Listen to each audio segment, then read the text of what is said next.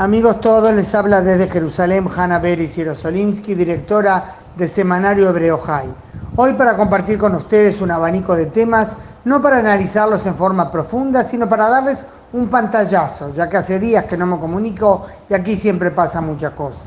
Comenzando por la actualidad política estratégica, les cuento que hoy tuvo lugar en Jerusalén una reunión sin precedentes entre los asesores de seguridad nacional del propio Israel, de Estados Unidos y Rusia no es poca cosa, es una señal de la importancia que estos dos actores claves en la región dan a Israel y del nivel del diálogo estratégico que Israel ha logrado tanto con Moscú como con Washington.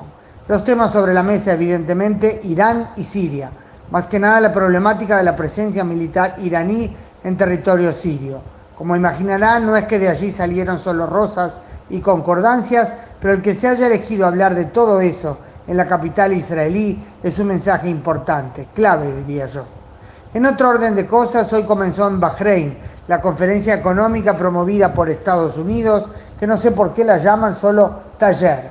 El declarado objetivo es el lanzamiento de proyectos multimillonarios, en su mayoría para los palestinos, tanto en Cisjordania, o sea, Judea y Samaria, como en la Franja de Gaza, en lo que Washington ve como la primera parte, la económica, del así llamado acuerdo del siglo.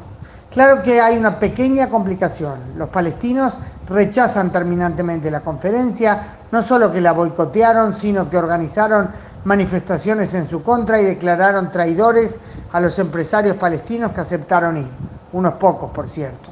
Les diré que puedo entender la lógica de uno de sus argumentos, diciendo que el problema central con Israel es político y que convertirlo en económico no lo resuelve.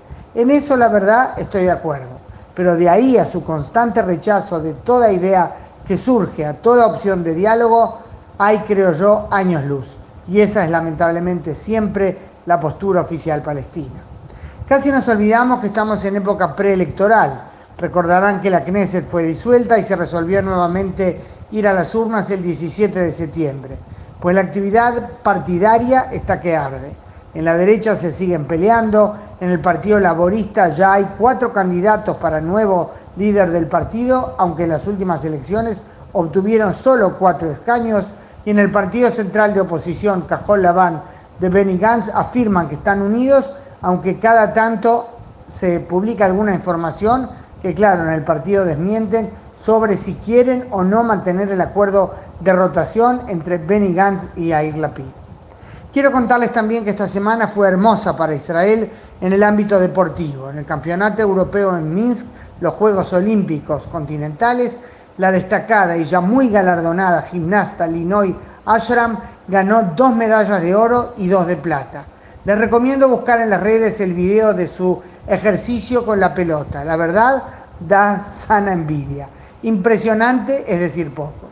Yo lo encontré en un post del Comité Olímpico de Israel en Facebook. Para terminar, esta semana se hace historia en Israel, también en otro ámbito. Ha terminado un nuevo curso de pilotos en la Fuerza Aérea y entre los 38 egresados que este jueves en una ceremonia festiva recibirán las alas, hay por primera vez un piloto de combate miembro de la comunidad drusa. Es una minoría no judía cuyo idioma madre es el árabe, la única minoría no judía que va al ejército, que hace el servicio militar por obligación y no como voluntarios, porque así lo pidió expresamente el liderazgo de la comunidad drusa ya en los primeros años, los primeros años del Estado. Hay ya tres copilotos de la comunidad y, por cierto, muchos oficiales.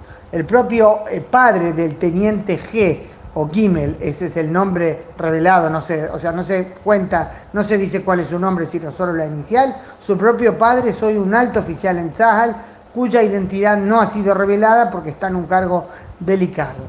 Pero es la primera vez que hay un piloto de combate druso.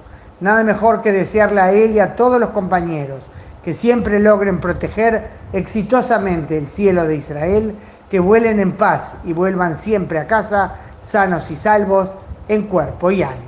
Hanna Beris, desde Jerusalén, hoy martes 25 de junio. Muchas gracias.